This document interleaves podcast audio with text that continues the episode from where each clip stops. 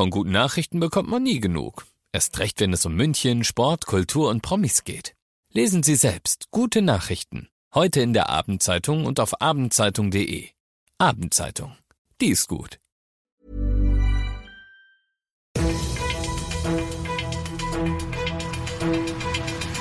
95 5 Charivari, das München Briefing, Münchens erster Nachrichtenpodcast. Mit Christoph Kreis und diesen Themen. Letzte Infos. Ab morgen gilt das Münchner Dieselfahrverbot und ein Münchner wird Millionär und kriegt's gar nicht mit.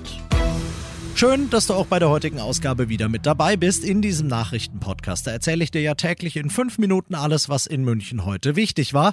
Das gibt's dann jederzeit und überall auf deiner liebsten Podcast-Plattform und immer um 17 und 18 Uhr im Radio. Unsozial und unnötig, sagt die eine, unausweichlich und überfällig die andere Seite. München ist gespalten, denn ab morgen gilt das erweiterte Dieselfahrverbot. Alle Modelle mit der Abgasnorm Euro 4 oder schlechter sind dann auf dem mittleren Ring und in der gesamten Innenstadt tabu. Außer natürlich der Halter des Fahrzeugs gehört zu einer der vielen Gruppen, die eine Ausnahmegenehmigung kriegen. Gleich morgen früh werden dem Münchner Landgericht rund 40 Klagen gegen das Dieselverbot und damit gegen die Stadt München in den Briefkasten flattern. Dabei wollte die Stadt mit dem Verbot ja gerade Klagen verhindern, allerdings die von Umweltschützern. Denn die hätten die Stadt vor Gericht gezerrt, weil in München seit Jahren im EU-Gesetz geregelte Schadstoffgrenzwerte überschritten werden und das die Gesundheit der Bürger schädigt. Die Grenzwerte werden seit Jahren besser, argumentieren die Gegner und das stimmt auch. Aber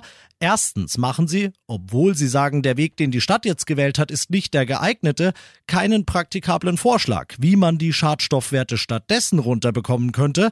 Und zweitens teilt just heute das Umweltreferat mit, dass die Grenzwerte 2022 wie schon in den Vorjahren wieder überschritten worden sind, an der Messstation an der Landshuter Allee, trotz aller Bemühungen um immer noch fast 20 Prozent. Die Kläger gegen das Dieselfahrverbot, die sind sich sicher, wir kriegen das vor Gericht gekippt kippt. Die Stadt ist sicher, kriegt ihr nicht.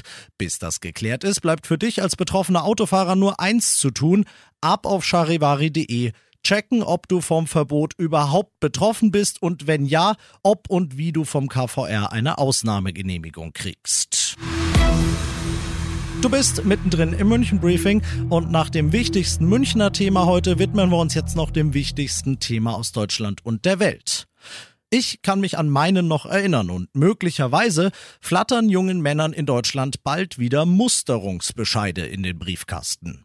Denn FDP-Politikerin Strack-Zimmermann, Vorsitzende im Verteidigungsausschuss im Bundestag, sagt, in Friedenszeiten brauchen wir sie nicht, aber in Spannungsfällen, wie wir ihn aktuell haben, könnte man doch die Wehrpflicht wieder aktivieren, Charivari-Reporter Simon Walter. Angesichts des Ukraine-Kriegs kann man die Aussetzung der Wehrpflicht bedauern, meint Strack-Zimmermann. Ihr ist aber auch klar, dass sie nicht von jetzt auf gleich wieder eingeführt werden könnte.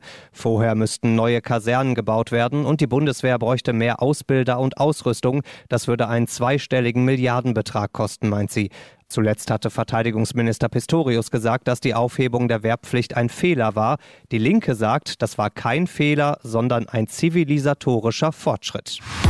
Und zum Schluss, heute mal noch im Schnelldurchlauf, gleich drei gute Münchner Nachrichten auf einmal.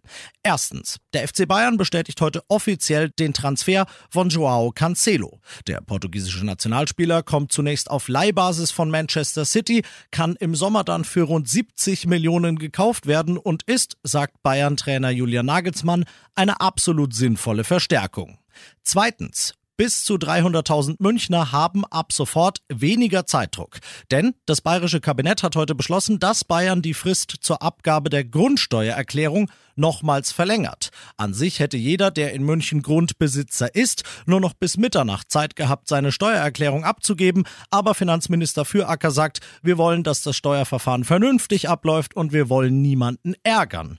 Und drittens, meine persönliche Lieblingsgeschichte des Tages, ein Typ aus München wird Millionär und merkt das monatelang nicht. Von der staatlichen Lotterieverwaltung heißt es heute, ein 50-jähriger Gelegenheitsspieler, der hat schon im November 1,2 Millionen Euro im Euro-Jackpot abgeräumt und hat das aber nicht gemerkt, weil er seinen Gewinnschein in der Aktentasche verbuddelt und die ganze Zeit mit sich rumgeschleppt hat. Gott sei Dank ist dieser Mann dann nochmal Lotto spielen gegangen, hat dabei gemerkt, hä? Da ist ja noch so ein alter Gewinnschein und hat den mal checken lassen. Jetzt kann er sich über eine Menge Kohle freuen, sagt aber, ich weiß noch nicht, was ich mit der Kohle machen soll. Ich weiß, was ich heute noch mache, nämlich mal all meine ganzen Aktentaschen und Rucksäcke und sonst was durchwühlen, ob da nicht doch noch irgendwo ein Lottoschein ist, der sehr viel wert ist. Und dir wünsche ich, Christoph Kreis, jetzt einen schönen Feierabend.